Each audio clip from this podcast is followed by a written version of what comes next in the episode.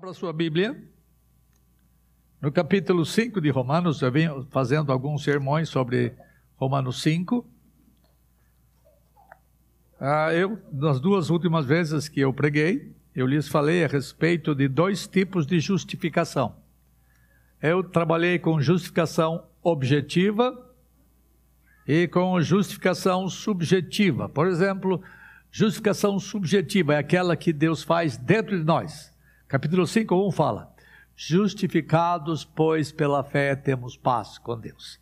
Tá?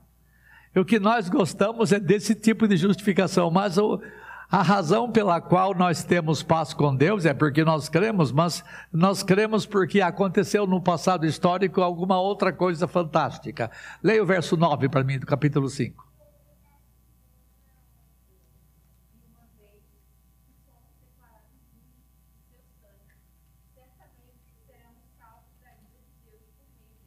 Por que, que você é declarado justo, filha? Ah, pelo sangue. Tá? Então, eu falei sobre a justificação subjetiva, que é aquela em que nós cremos e nos enchemos de paz. Quando nós cremos, justificados, pois pela fé temos paz com Deus. E agora ela leu no verso 9 que nós somos declarados justos por alguma coisa que aconteceu na história do mundo há dois mil anos atrás, quando o Senhor derramou o seu sangue. Tá? Esse assunto eu vou trabalhar uh, apenas um pouco nesta, nesta manhã. E eu quero que você entenda que Paulo está levando você as suas impotências e as suas potencialidades em razão do que Deus faz em você. Uh, alguns versos destes que eu vou ler agora apontam para a desesperança do pecador. Vamos ler do verso 6 em diante.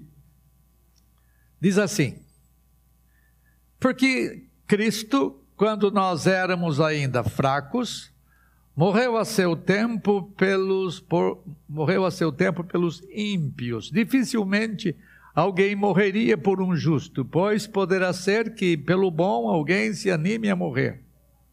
Mas Deus prova o seu próprio amor para conosco, pelo fato de ter Cristo morrido por nós, sendo nós ainda pecadores. Logo, muito mais agora, sendo justificados pelo seu sangue, seremos por ele salvos da ira.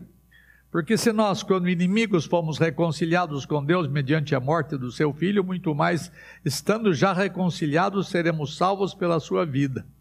Não apenas isto, mas também nos gloriamos em Deus por nosso Senhor Jesus Cristo, por intermédio de quem recebemos agora a reconciliação. Eu vou fazer um, uma análise rápida desses versos.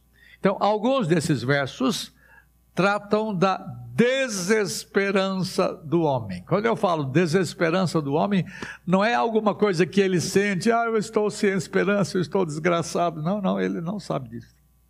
É nós quando olhamos para eles e não há nenhum, nenhum, nenhuma, nenhuma manifestação de fé, de dependência de Deus, nós os vemos como pessoas sem esperança nenhuma, porque não tem jeito de haver esperança se não houver alguma coisa de fora trabalhando em nós. Então, há quatro palavras nesses versos que eu li, é, dos versos 6 a, a 8, há quatro palavras que apontam para a condição humana e elas são descritas de maneira extraordinária. Deus não erra nessas palavras, elas descrevem exatamente quem nós somos sem Deus. Quatro palavras. Eu vou mostrar uma a uma: fracos, ímpios, pecadores e inimigos. Tá. Daí a desesperança que existe para todas essas pessoas que se enquadram nestas quatro categorias que não passam de uma mesma categoria com nomes diferentes. Então, o homem sem esperança, o primeiro, é porque ele é fraco. Olha o verso 6. Porque Cristo, quando nós ainda éramos fracos, tá? Reverendo, o senhor tem uma doençazinha desgramada, é, o senhor lembra o nome dela direito? Miastenia astenia. A palavra grega para fracos aqui é astenia. astênes. A sua doença diz respeito à musculatura fraca e um crescimento de fraqueza constante. É assim que Deus descreve a todos os homens que estão sem Ele. Quando éramos fracos, Ele está dizendo assim: é, a igreja de Roma, todo mundo tinha essa astenia, todo mundo tinha fraqueza. E essa palavra reflete alguém que não pode fazer nada por si mesmo, alguém que não pode melhorar a sua própria situação. Eles não são capazes de eh, fazer alguma coisa por si mesmos. Eh, o pecador fica impotente, sem absolutamente nenhuma capacidade de mudar a sua condição, nem o seu estado perante Deus. Essa é a ideia de astênes, de fraco. Os fracos não têm condições de escapar eh, do pecado, da morte, de resistir ao diabo, e não conseguem agradar a Deus. A infelicidade toda desta afirmação é que ele é incapaz de mudar as suas disposições interiores. O homem é incapaz, ele não tem força para alterar a sua inclinação pecaminosa pelo seu próprio esforço. Então, todos os seres humanos que não têm Deus são totalmente sem força. Astênes. Por serem fracos, eles são pessoas sem esperança.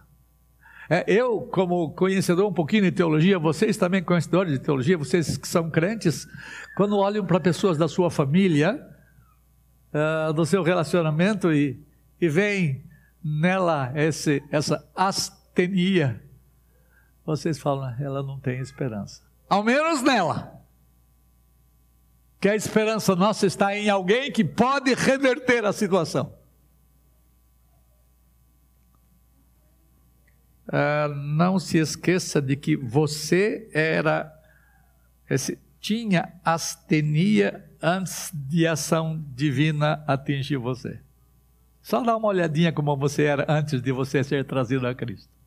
Você tinha astenia, você tinha impotência, fraqueza, você não podia mudar o seu status quo, você não podia alterar nada da sua vida. Todos vocês eram assim, eu era assim. Alguns de nós fomos trazidos mais cedo, outros mais tarde para a vida, para a força. Mas fracos éramos todos. O texto fala, por, por, porque Cristo quando ainda éramos fracos. E quem fala isso é Paulinho de Tarso.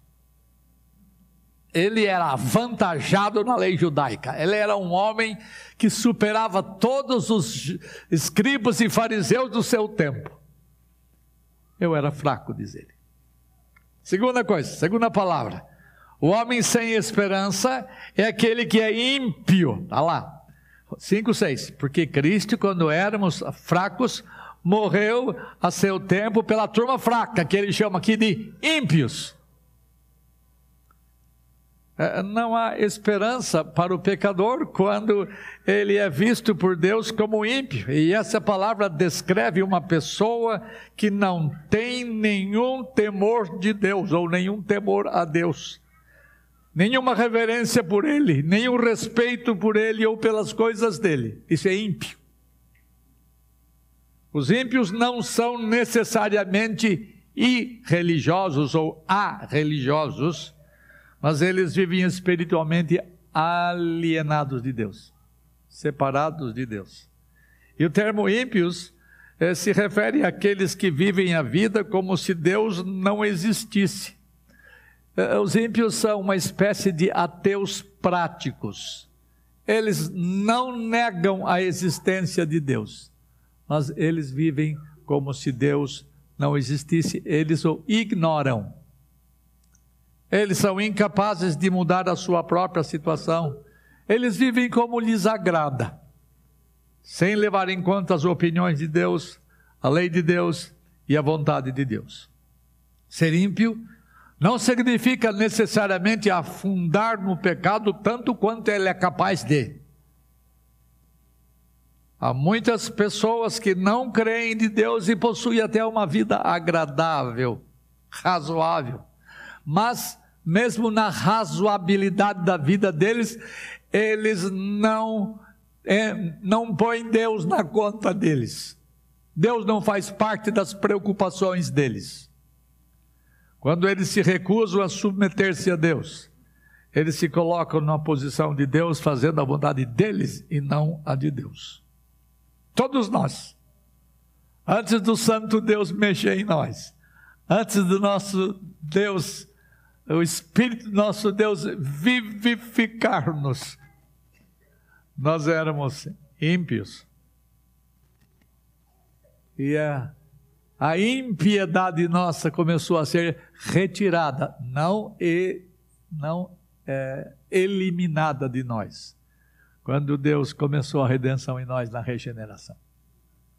Terceira palavra. O homem é sem esperança porque ele é pecador. Vimos? Fraco, ímpios e agora pecador. Olha o verso 8. Mas Deus prova o seu próprio amor para conosco pelo fato de ter Cristo morrido por nós, sendo nós ainda pecadores. Quando eu era seminarista, eu, nós estudávamos o greguinho em papeizinhos que o professor dava e a gente tinha que decorar as, as palavras gregas, né? E a palavra pecador é hamar, a palavra pecado é hamartia, hamartia. Então a gente fazia um processo mnemônico. Amartia é pecado. Né? Hamartia diz respeito àquelas pessoas que são opostas a Deus, pessoas que têm aversão a Deus, que são transgressoras da lei de Deus. A Bíblia diz que o pecado é a transgressão da lei. Então a palavra hamartia, é, ou hamartoloi, que é o plural de pecador, pecadores, diz respeito àqueles que vivem errando o alvo como um arqueiro atirando, tirando, mas nunca acerta. Pecado, teologicamente falando, é errar o alvo. Não importa quão bom você pareça aos seus olhos, você nunca vai dar conta de acertar o alvo. Você sempre vai atirar para longe do alvo. Sempre erra. Quando você quer atingir os padrões de Deus, você não dá conta. Esta é a razão pela qual os homens sempre tentam chegar ao céu com seus próprios esforços, mas eles nunca chegam lá porque eles erram o alvo. E o homem nunca pode ser bom o suficiente para atingir os padrões de Deus. Não importa eh, quão perto eh, o homem pareça chegar, eh, ele sempre ficará além daquilo que Deus exige dele. Ser quase bom é o mesmo que estar errado. Se você tem mil leis e obedece 999, deixa de, uh, deixa de obedecer uma só lei, você é culpado de toda a lei. Ser quase bom é você ser sem esperança. Porque para você ser bom suficientemente para agradar a Deus, você não pode errar o alvo nenhuma vez. É, é, esse é o modo de Deus agir. Se você não gosta, coma menos. Mas é assim que as coisas são. Não somos nós que estabelecemos os padrões, é Deus quem estabelece. Paulo diz que o pendor da carne né, é alguma coisa muito ruim. Então, por isso que o pecador é sem esperança. É, eu vou repetir: ele não tem consciência disto porque Deus não entra na conta deles. Deus não entra na, nas preocupações deles. Eles acham que estão numa boa, mas não é assim. Quando nós os vemos, nós temos pena, nós temos compaixão, e nós queremos que eles tivessem o que nós temos. E nós temos por causa do que ele fez por nós. Vamos ver daqui a pouquinho. Não porque nós acertamos o alvo por nós mesmos. Quarta palavra. O homem é sem esperança porque ele é um inimigo de Deus. Verso 10, alguém lê, é bem alto.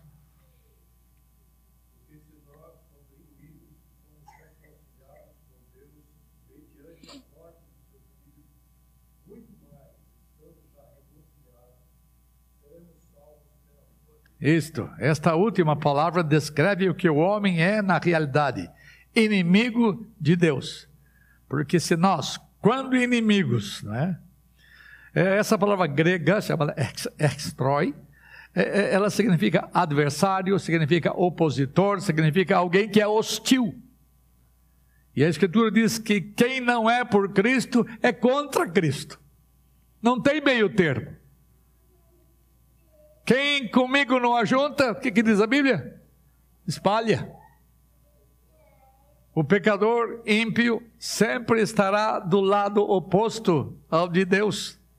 Eles sempre se aliarão aos inimigos de Deus, ainda que não tenham ideia clara de que eles estão seguindo, ao invés do Deus verdadeiro, o Deus da mentira, que é Satanás. Portanto, não há esperança para os homens com essas qualificações. Primeiro, fracos, ímpios, pecadores e inimigos. Esses homens que têm essas qualificações são irremediavelmente perdidos, pessoas sem esperança, porque são sem Deus neste mundo. E eu não sei se entre os que me ouvem nesta manhã há alguém que tem alguma dessas qualificações que tornam você alguém desesperado ou sem esperança, porque o pendor da carne é inimizade contra Deus. Isto é, a, a tendência da nossa inclinação moral é sempre ir contra Deus. Ser inimigo de Deus é viver sem esperança neste mundo. E é sem esperança de viver no mundo por vir. Ao mesmo tempo em que esses versos que nós lemos apontam para a desesperança em contrapartida, outros versos apontam para a esperança.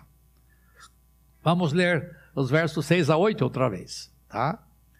Porque Cristo, quando éramos fracos, morreu a seu tempo pelos ímpios. E olha o verso 7 o que diz: Dificilmente alguém morreria por um justo, pois poderá ser que, pelo bom, alguém se anime a morrer. Lembra que eu falei com as crianças o que, que eles escolheriam? Se pudessem. Eu não quis falar nesses termos aqui, porque é mais difícil de explicar, mas o homem que Deus resolve redimir pode ter esperança, porque o amor de Cristo excede a qualquer manifestação de amor humano. Ele fala assim: dificilmente alguém morreria por um justo. E ele aproxima um pouquinho mais e diz assim: é, pode ser que pelo bom, alguém se anime a morrer. Paulo levanta a possibilidade de alguém morrer por uma pessoa boa, que certamente você não vai encontrar alguém que resolva dar a vida por pessoa ruim, porque não presta. Mas lembra que eu disse que Deus tem gosto por, por coisa que não presta. É, por quais tipos de pessoas você se aventuraria a dar a sua vida?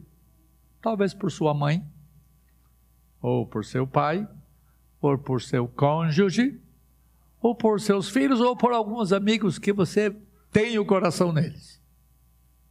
Então você se anima a morrer por eles. Todavia, quando você começa a refletir, a ponderar sobre esta matéria, é, você começa a pensar: puxa vida, Quão poucas são as pessoas por quem eu morreria? Quão poucas são? O seu leque fica pequeno. Pessoas por quem você daria a vida sem hesitação. E quando você começa a ponderar nisto, você pode começar a pensar na diferente qualidade de amor entre o que Deus, entre como Deus ama e como nós amamos. Que o nosso amor se dirige especialmente àqueles que nos amam, que não é o caso de Deus. Imagine que, e eu vou contar essa história porque isso é, é verídico. Imagine, ou pode ser verídico, espero que não seja na sua vida, mas pode ser. Imagine que você esteja comendo no restaurante com o seu filho, quando repentinamente um homem armado entra e começa a atirar nas pessoas ao redor de você, e qual é a sua resposta imediata? Esconder-se sob a mesa? Tentar fugir?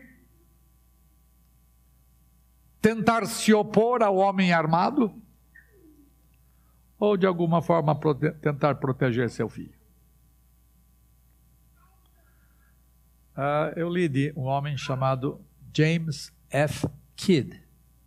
Ele era um pai que veio até Fort Bragg, no Illinois, para visitar o seu filho que estava servindo nesse lugar do exército. E eles foram a um restaurante italiano nas proximidades para comer, e enquanto estavam comendo, um homem armado entrou no edifício, isso aqui é história, e começou a atirar nos clientes. Onze pessoas morreram, inclusive uh, o senhor Kidd. Quando o tiroteio começou, ele usou o seu próprio corpo para proteger seu filho das balas e ele próprio morreu. Trágico, né? Mas é verdade. Isto acontece. Ah, ah, dois mineiros estavam numa mina bem profunda, presos ali, e eles têm máscara de oxigênio, mas a máscara de um deles falhou absurdamente. E somente um desses homens foi capaz de se salvar. Um desses mineiros, solteiro, deu a máscara boa sua ao seu companheiro e disse assim: pegue para você. Você tem uma esposa, você tem filhos, eu não tenho ninguém. Escapa daqui. Você já ouviu? Já viu em filmes histórias de soldados que morreram dando suas vidas pelos seus colegas de arma? Alguns se atiraram sobre granadas para não deixarem a granada explodir e matar outros colegas. Poderá ser que pelo bom alguém se anime a morrer. Esses exemplos que eu dei para vocês aqui apontam para a hipótese levantada por Paulo, que mostram que o amor pode ser sacrificial pelas pessoas que nos amam e que nós amamos consequentemente. Famílias, amigos, colegas de trabalho, soldados, mas você né, nunca pensa na possibilidade de dar a vida por um inimigo seu. Never. Ever.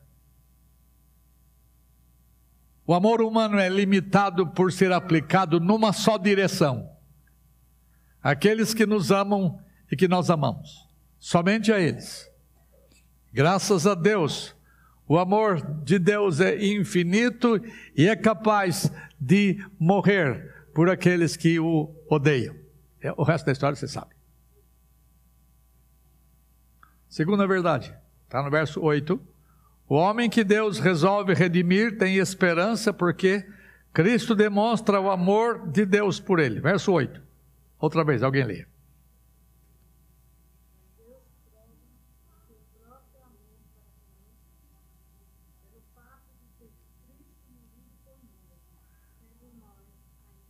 Isto.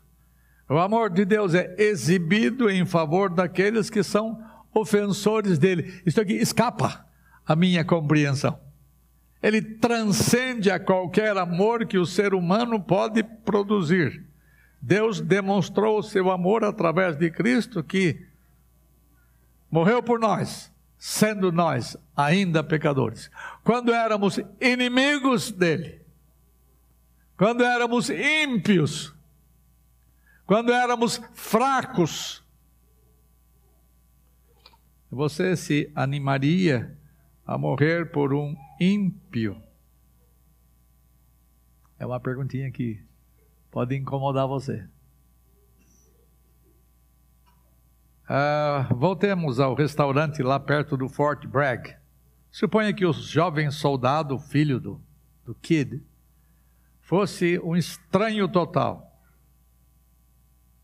fosse alguém sem nenhum relacionamento com ele. Você acha que o senhor Kidd teria protegido? Não, a menos que essa pessoa já tivesse aprendido como é parecer-se com o Senhor. A menos que essa pessoa já tenha tido a experiência de ter alguém que experimentou a morte de inimigo, ou morreu no lugar de inimigo. E assim eu posso contar essas histórias todas e verificar quão pobre é o seu amor por pessoas em relação ao amor que Deus tem por pessoas. Conquanto o homem não é capaz de morrer por inimigo, Deus faz isto. É só se dar uma olhadinha na cruz. Pessoas que o crucificavam, pessoas que zombavam deles, ele, quase moribundo, diz assim: Pai, não lhes imputes este pecado. Pai, é, perdoa-lhes, porque eles não sabem o que estão fazendo. Inimigos. Ah, se há alguma dúvida em seu coração sobre o amor de Deus, eu desafio você a olhar para o Calvário. E ali você verá o Deus homem santo, o Criador e mantenedor de todas as coisas, agonizando por criaturas que o odeiam. Até os chamados seus amigos deram as costas para ele. Portaram-se como inimigos dele.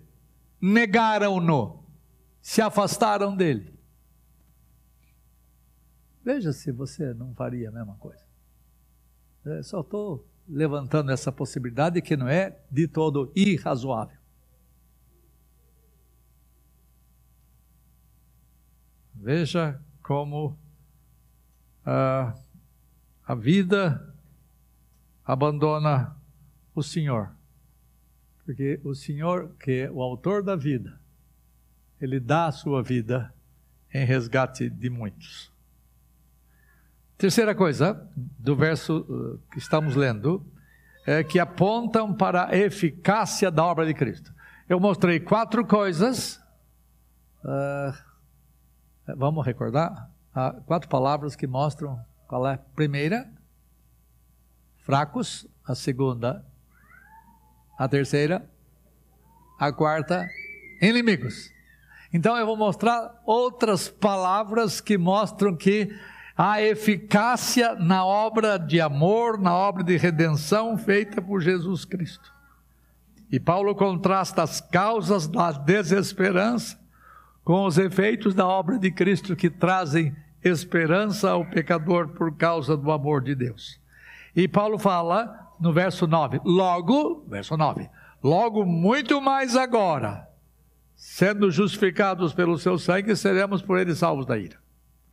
A expressão logo mais agora mostra o contraste. Se o pecado trouxe desesperança, muito mais Cristo traz esperança através da sua obra. A, a obra de Cristo nos livra de várias coisas, que eu vou analisar uma por uma, até eu terminar meu sermão. Primeiro, ela nos justifica, ela nos livra da ira divina, ela nos reconcilia e ela nos salva. Então, são quatro maneiras diferentes de trabalhar com a mesma coisa, a redenção humana. Primeiro, a obra de Cristo nos justifica, verso 9.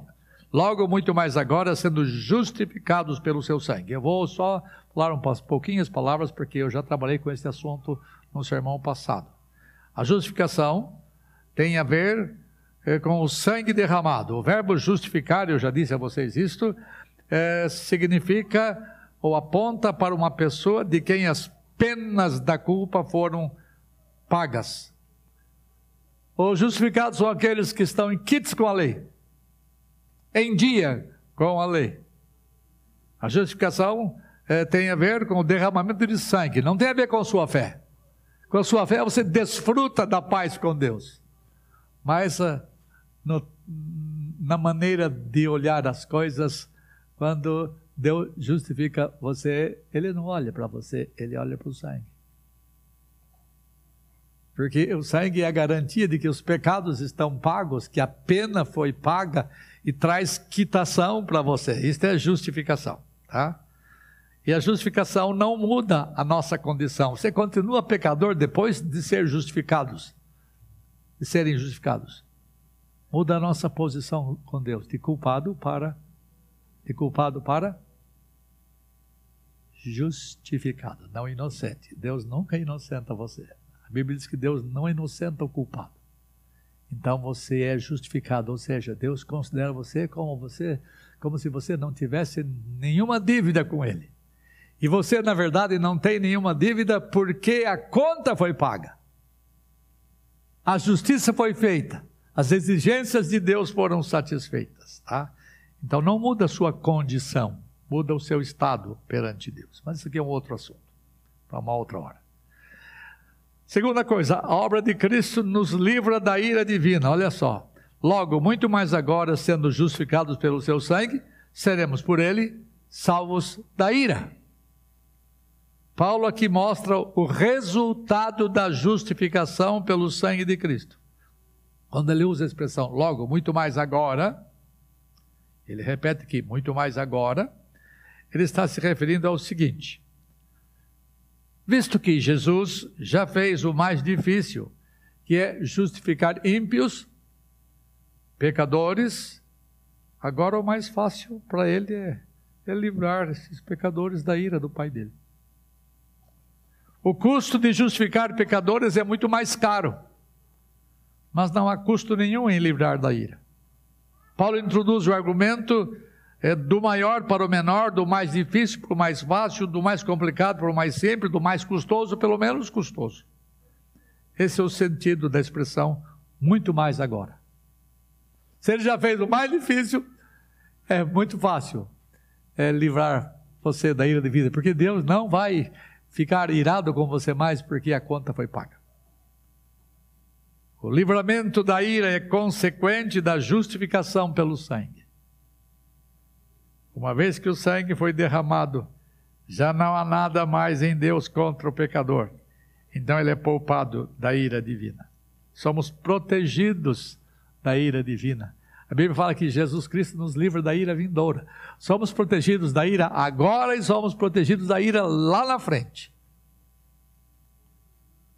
Porque o filho foi condenado, nós não recebemos a ira divina. Esse assunto é longo, né? Vamos parar por aqui. A obra de Cristo, terceira coisa, nos reconcilia. Olha o que está lá no verso 10. Porque se nós, quando inimigos, nós tratamos sobre inimigos, fomos reconciliados mediante a morte do seu filho. Veja que a morte traz reconciliação. E o sangue de Jesus Cristo não somente nos justifica, não somente nos livra da ira vindoura, mas ele também nos reconcilia com Deus. Pela morte do filho, nós todos somos colocados no mesmo patamar de necessitados que recebem ah, o remédio para a sua doença fatal.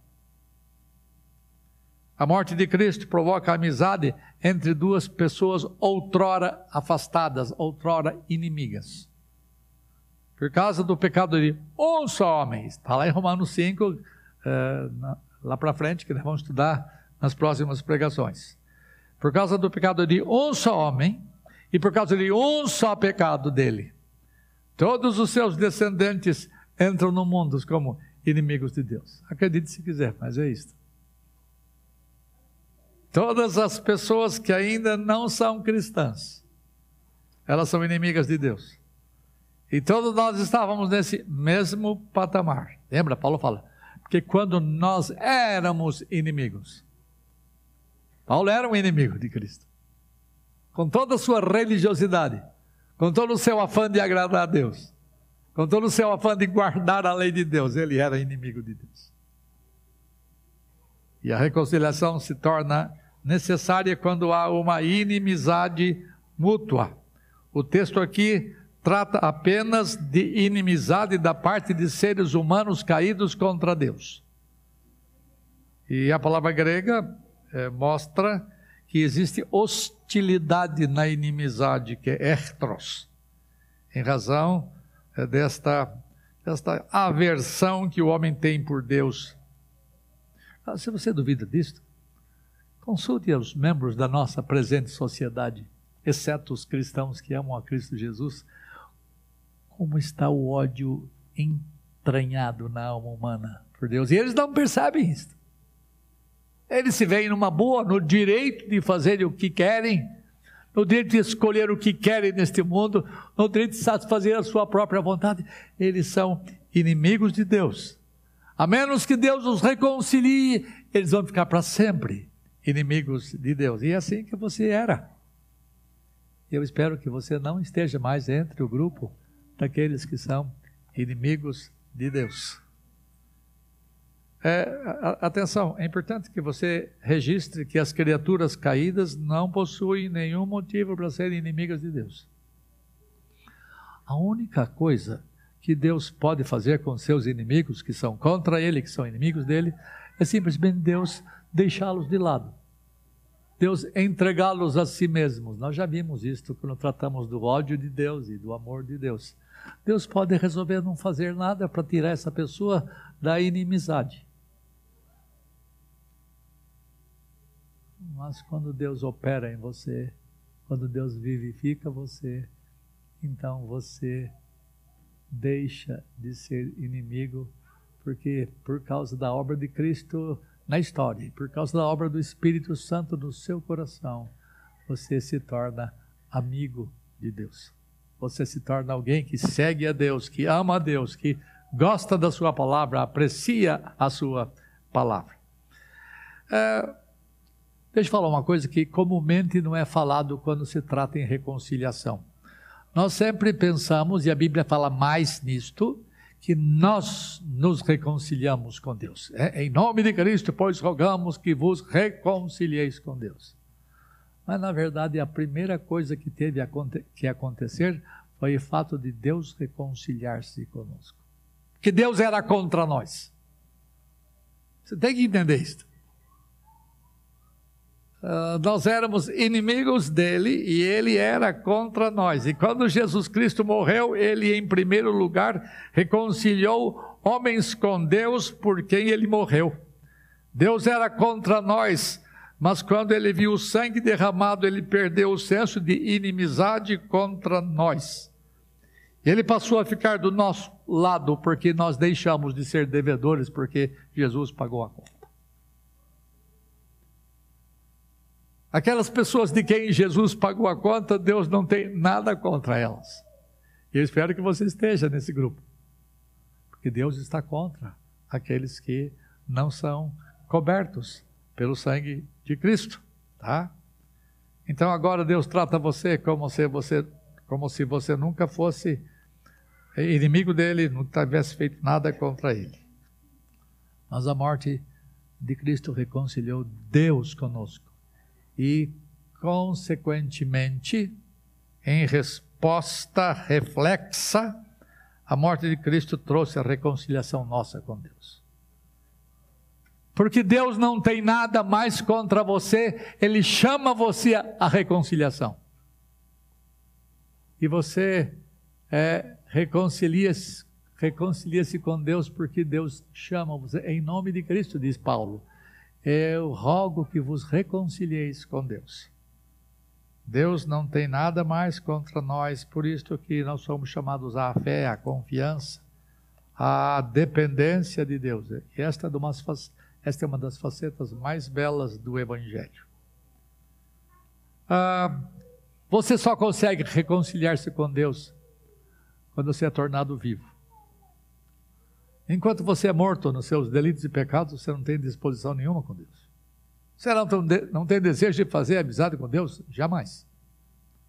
Somente quando Deus opera a vida em você, então, tornados vivos, uh, vocês e eu saímos em busca da reconciliação com Deus.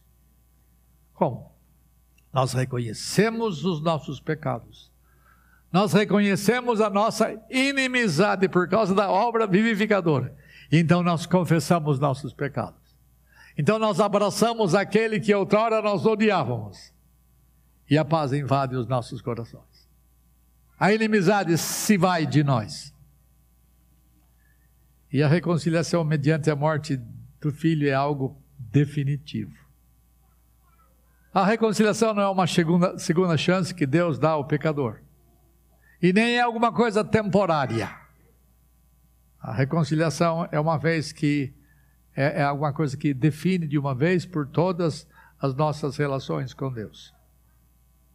Quando Deus se reconcilia conosco, nada faz Deus mudar de pensamento. Porque que foi a obra conquistada pelo Filho dele. Amando dele, por amor dele. Você é, não vê Deus mudando de relacionamento com você, ainda que você continue pecador, ainda que você faça morção de besteira.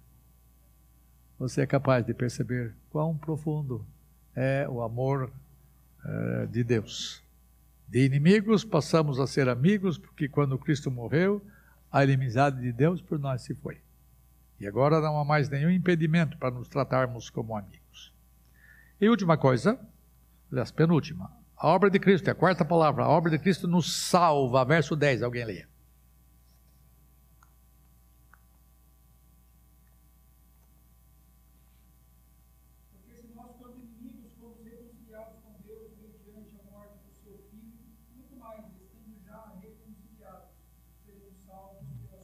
Novamente ele usa a expressão agora muito mais.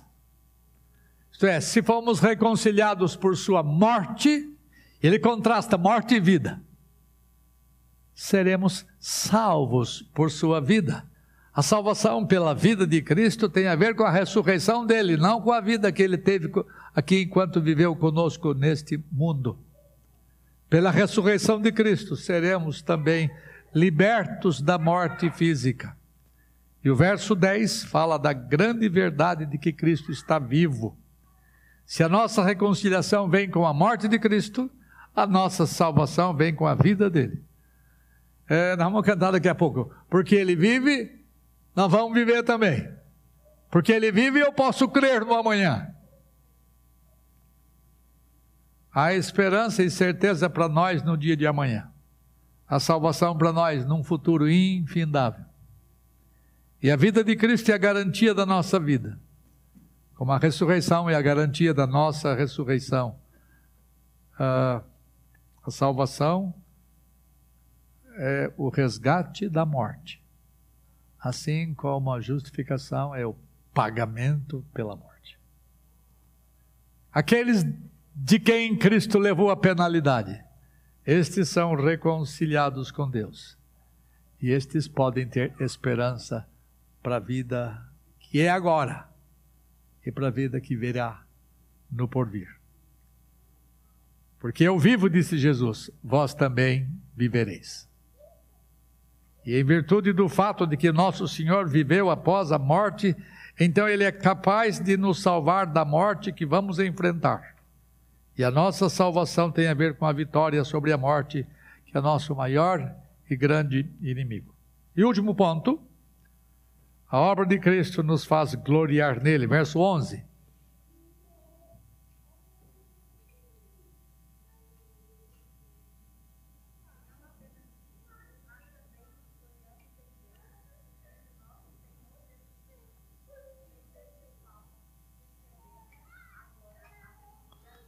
Isto, eu não vou perguntar, Maria, uh, o que, que é a palavra grega para gloriar-se, tá?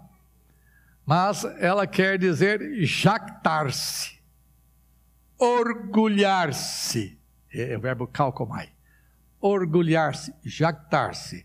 O que Paulo fala é: se nós podemos ter alguma jactância, algum orgulho neste mundo, nós temos que ter isto em Cristo Jesus. Temos isto em Deus uh, no que Cristo fez por nós. Nós gloriamos em Deus.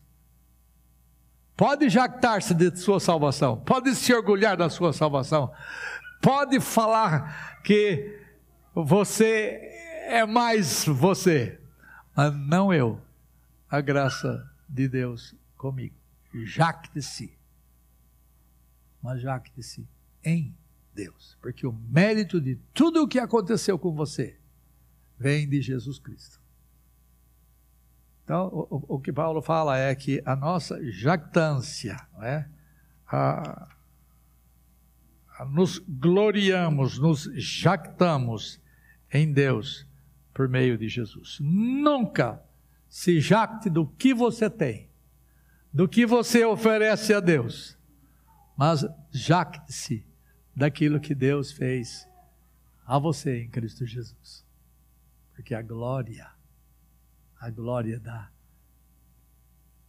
libertação da ira, a glória do pagamento da conta, a glória da libertação da fraqueza, a glória da libertação da impiedade, da pecaminosidade, a glória da sua inimizade se tornar amizade com Deus.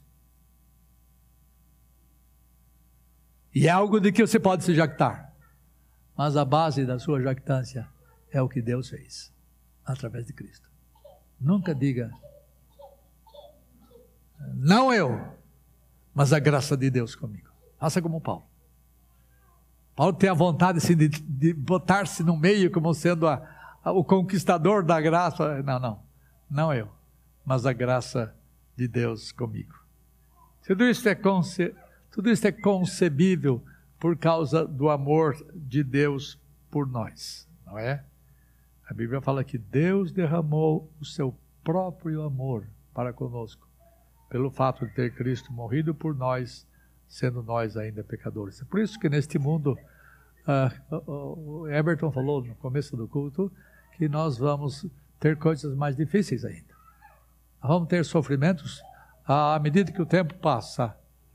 Uh, sofrimentos atrozes por causa do nosso amor a Cristo, por causa de uma série de coisas que nós lutamos contra o status quo moral, ético neste mundo. Mas você pode ter esperança. Porque Deus livrou você de todas as coisas que prendiam você a Deus. E você era objeto da ira de Deus, da inimizade de Deus, da, da ofensa a Deus, da de tudo contra Deus. Deus livrou você. Isso significa esperança.